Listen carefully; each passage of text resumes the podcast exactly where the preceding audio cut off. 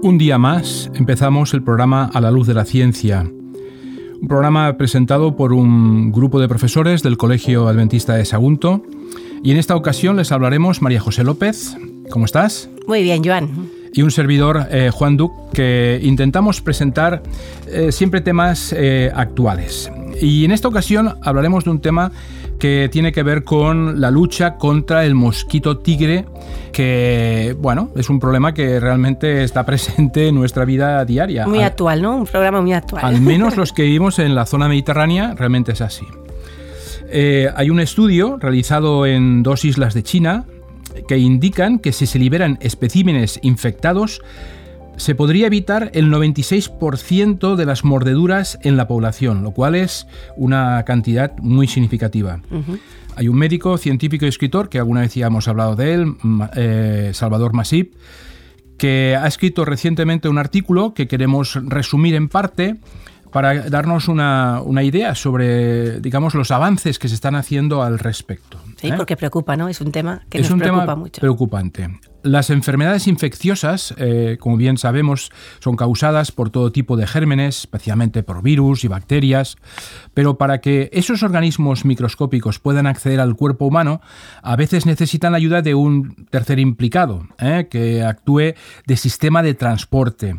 Esto técnicamente se conoce como vector. Eh, vector no solamente se utiliza aquí, sino también en física, que es un medio de representar magnitudes vectoriales, y esto es una obra eh, que justamente los insectos pueden hacer. ¿Vale? O sea que el insecto es un poco el transporte de, esos virus que hacen llegar a diferentes... Un intermediario, ¿no? Un intermediario, sí. Los mosquitos, como digo, son excelentes vectores que a lo largo de la historia han sido responsables de algunas de las epidemias más difíciles de erradicar. El ejemplo más conocido es el, el, paludismo, que es causado por el microbio llamado Plasmadium, que se transmite por la picadura del mosquito hembra Anopheles. Por lo tanto, eliminar los insectos que hacen vectores de un patógeno podría ser una manera eficaz de controlar una infección peligrosa para la salud. Así que hace algún tiempo se están buscando técnicas para reducir justamente la población de esos mosquitos de una manera importante, más, más allá de los efectos ocasionales de los insecticidas. Uno de los principales candidatos para estas nuevas estrategias es el famoso mosquito tigre. Este es un insecto que transmite diferentes tipos de microbios, incluidos los responsables de enfermedades graves como el dengue, zika, la fiebre amarilla o el chikungunya. A pesar de ser una especie nativa de Asia, es extremadamente invasiva y muy difícil de eliminar, ya que puede reproducirse en cualquier rincón donde haya un poco de agua y sus huevos sean especialmente resistentes. En los últimos años se ha hecho famoso porque se ha extendido con una eficiencia única, hasta el punto de que actualmente hay en todos los continentes menos en la Antártida. Es más común encontrarlo en la costa mediterránea, especialmente en las zonas urbanas. Esto ha llevado al virus de que los transportes puedan llegar a las poblaciones más amplias y existe el peligro de desencadenar brotes de enfermedades raras en territorios donde nunca antes se habían visto. Eh, experimentos llevados a cabo en China, eh, recientemente descritos en la revista Nature, por el equipo de Zi Chong-chi, un microbiólogo de la Universidad de Sun Chan-sen, han experimentado o han, eh, han, demostrado o están intentando de conseguir que casi, fíjate bien, es posible exterminar el mosquito tigre de un área cuando se aplica una técnica para reemplazar la población silvestre del insecto. Eh, sería algo maravilloso, ¿verdad? Sí, o sea, se trata de sustituirlo, ¿no? Por otro tipo de, de, mosquito. O sea, la técnica o el truco es utilizar una cepa de una bacteria llamada Volbachia que infecta a los mosquitos tigre, pero no los mata, solo los hace estériles. O no puede pasar virus eh, a los humanos con la eficacia habitual. Es decir, les dificulta la transmisión de, ese tipo de virus. Los científicos crearon en laboratorio una colonia del mosquito tigre infectada por la variante WPIP de Bolchavia, procurando que la mayoría fueran machos gracias a un proceso de selección. ¿eh? Los liberaron en dos islas de un río en la provincia de Guangzhou y cuando los machos infectados competían con los salvajes y se emparejaban con las hembras normales, los embriones morían antes de dejar los huevos. ¿Ves? Esto es algo, una técnica muy eficaz. Las pocas hembras infectadas que habían sido liberadas podían reproducirse con esos machos, pero a cambio no transmitían el virus ni del dengue ni del Zika, lo cual esto es un progreso eh, muy grande eh, en este lugar. El resultado fue que la población de mosquitos se redujo progresivamente debido a la fertilidad comprometida de los machos. Además, las hembras infectadas tenían descendencia que no propagaba enfermedades. La clave del éxito de esta táctica es que los machos estériles superan los números normales. Por esta razón, más de 5 millones de mosquitos infectados por mosquitos fueron liberados durante el pico de la temporada de cría. Se hizo dos años consecutivos y se encontró una disminución del 94% de los huevos viables y entre el 83% y el 94% de disminución en el número de hembras. Paralelamente a esto, el número de seres humanos picados disminuyó en un 96,6%. Claro, si esto ¿eh? fuera así, que realmente creo que eh, es de esta forma, eh, la disminución sería muy significativa y evitaría los problemas que hay actualmente. El experimento puede haber funcionado porque se trata de territorios relativamente pequeños y aislados. No se sabe si será igualmente eficaz en áreas más amplias y si se debe repetir el proceso cada año para evitar que los mosquitos normales vayan aumentando, ¿eh? resurjan. ya se están realizando pruebas similares en cinco países contra Aedes aegypti, que es el nombre del científico, el nombre científico de este mosquito, que es un pariente cercano del mosquito tigre. También es portador de los mismos virus y usando de técnicas alternativas para esterilizar a estos mosquitos. Bueno, la verdad es que es un método muy interesante. Eh, lógicamente, primero se prepara en lugares muy concretos para ver la eficacia que tiene en esas poblaciones, para luego extenderlo en lugares más amplios, porque claro, este mosquito se propaga por, por, todos los lugares del mundo. Esta es una técnica que se suele utilizar mucho, ¿no? Manipular la raza, la cepa que es salvaje y, e intentar pues manipularla. El problema es que ¿habrá peligro en esta manipulación genética de este mosquito? Bueno, eh, una variante de la técnica utilizada por los científicos chinos es la que se, denomina Gen Drive. ¿eh? Consiste justamente en liberar mosquitos modificados genéticamente para que se apareen eh, con los salvajes acaben y acaben de esta manera reemplazando a la población eh, inicial. Es lo que tú dices. Por ejemplo, se podrían usar técnicas genéticas como la CRIPS barra Cas9 para generar mosquitos estériles o incapaces de transportar el microbio. Y aunque se parta de un principio parecido al de los mosquitos infectados eh, con la bolchavía, es en este caso un factor adicional que hay que tener en cuenta ¿estaríamos produciendo insectos mutantes que podrían convertir, eh, convertirse en la versión predominante de la naturaleza? ¿Eh?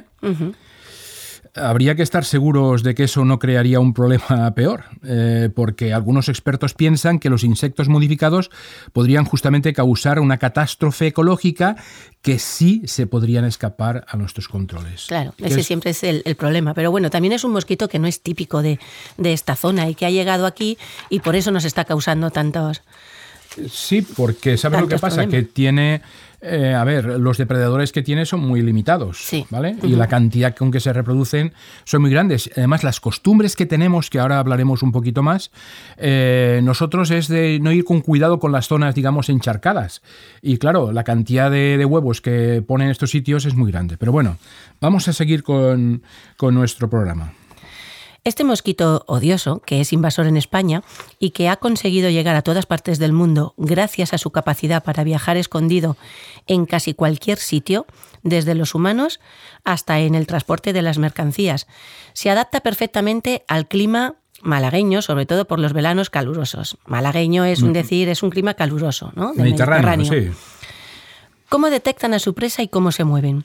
Su forma de desplazarse es sigilosa y rápida, de ahí que prácticamente no se le haya visto y el agredido pueda encontrar varias picaduras en su cuerpo sin dar crédito a que hubiera algún insecto a su alrededor.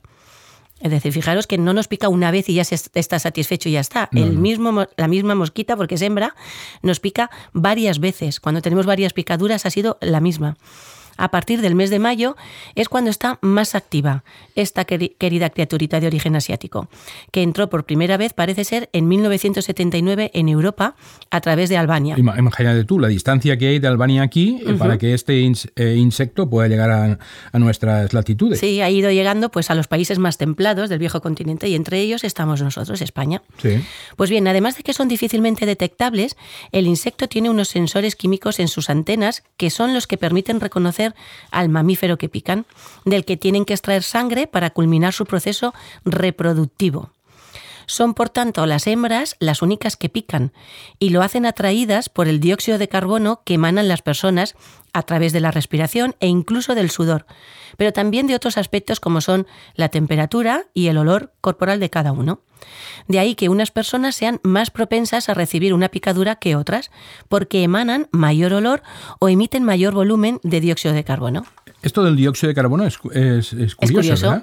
Porque tú estás durmiendo y tú respiras, eh, emites ese dióxido de carbono y el, y el mosquito se siente atraído hacia esa persona y luego por la noche hace un festín que no veas. Claro, por eso a veces decimos, a mí me pican más, pues a mí nunca me pican, ¿no? Pues depende de varios factores. Es verdad que todos emitimos dióxido de carbono, pero la temperatura, el olor, corporal. ¿eh? Y también es curioso que te pican porque tienen que producir huevos y entonces necesitan alimento para producir gran cantidad de huevos. Sí, sí. Ese es el motivo para ellos. No, y además eh, hay momentos en el día que notas que están más nerviosos. Sí. Da la impresión de que o el tiempo quiere cambiar o tienen necesidad de la reproducción, no sé, pero la verdad es que están pesados. ¿eh?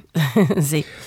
Eh, ¿Cómo evitar que realmente nos pique? Bueno, además de que su picadura produce generalmente hinchazón, hay una nueva amenaza remota, pero amenaza que puede transmitir, como decíamos antes, el virus del Zika eh, en el caso muy peculiar de una persona infectada sea picada antes y que el mosquito se lo transmita a otra por el aguijón. En España ya se han producido algunos casos de ese tipo. Afortunadamente son pocos, pero hay que ir con mucho cuidado. Estos casos que se están dando con, frecuencia en varios países sudamericanos, todavía parece difícil que se produzca eh, en zonas como las que estamos viviendo nosotros en este momento.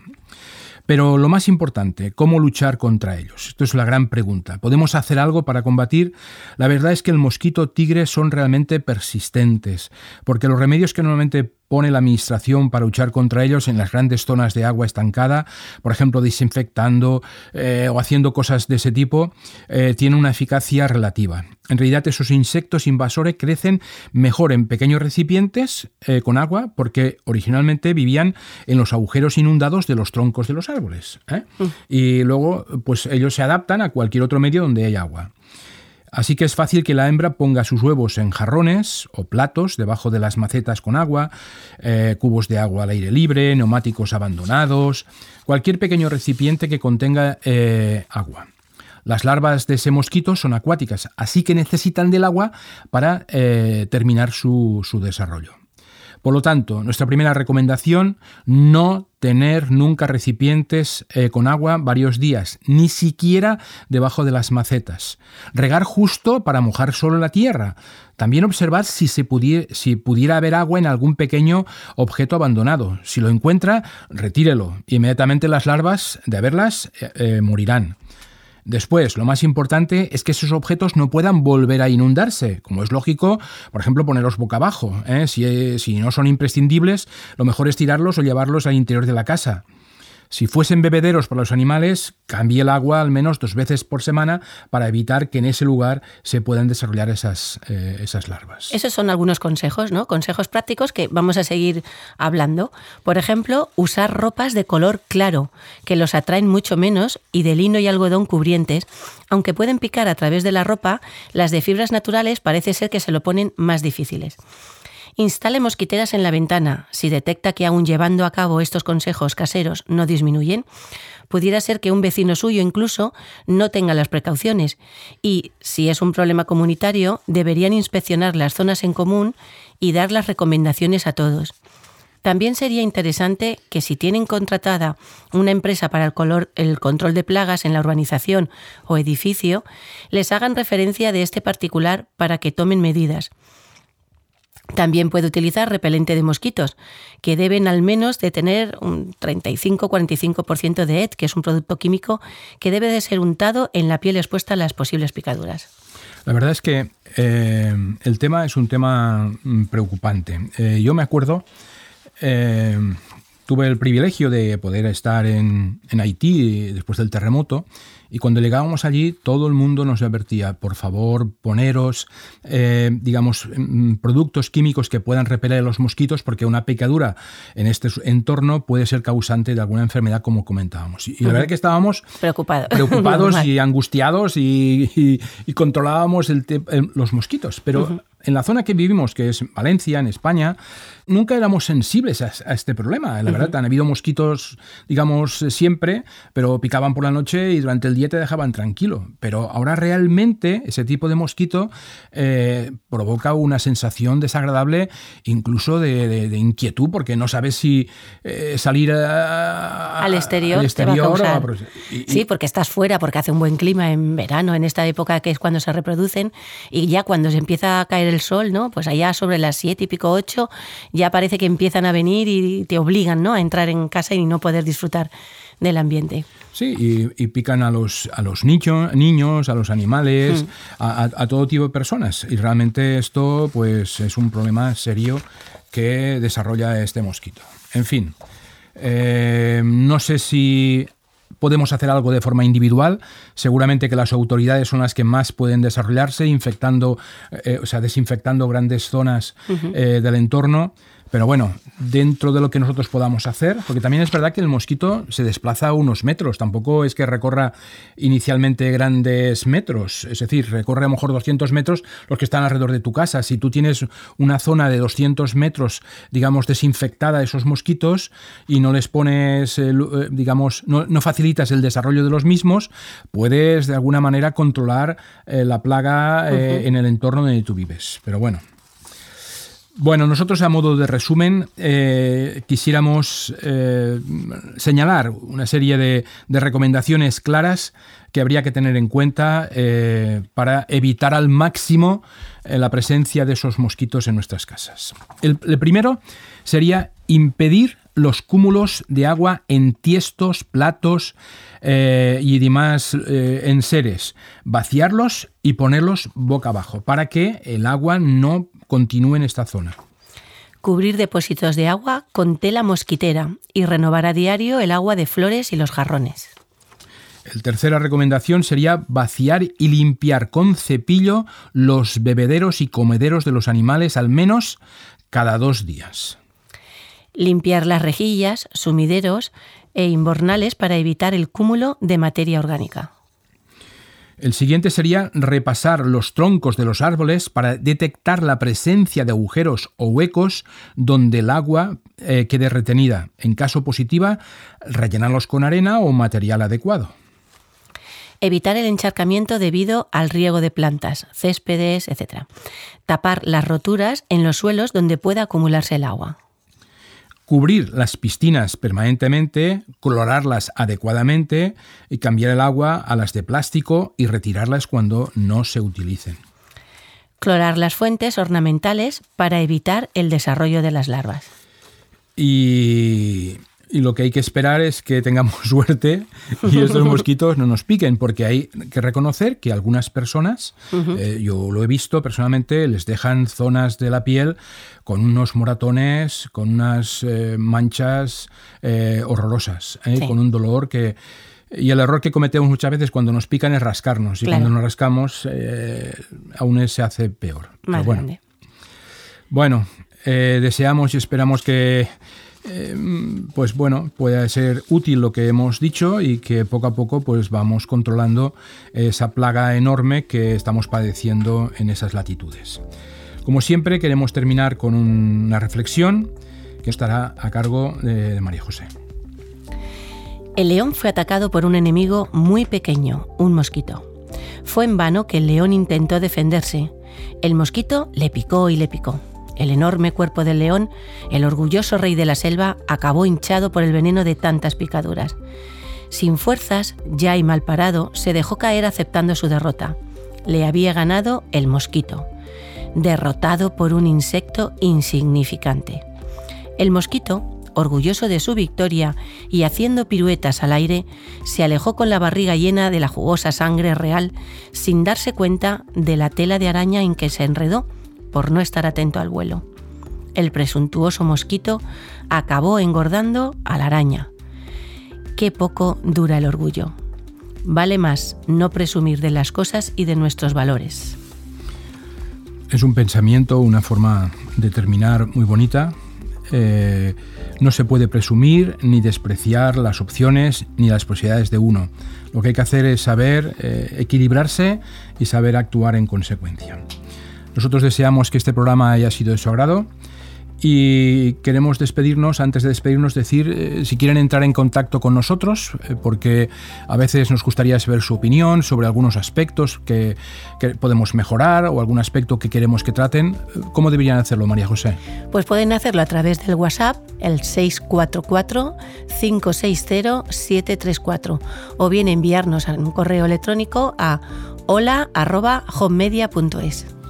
Bueno, pues muchas gracias por vuestra presencia, gracias por vuestra atención y deseamos que os sirva para una aplicación personal. Hasta el próximo programa, nos despedimos y os damos un fuerte abrazo.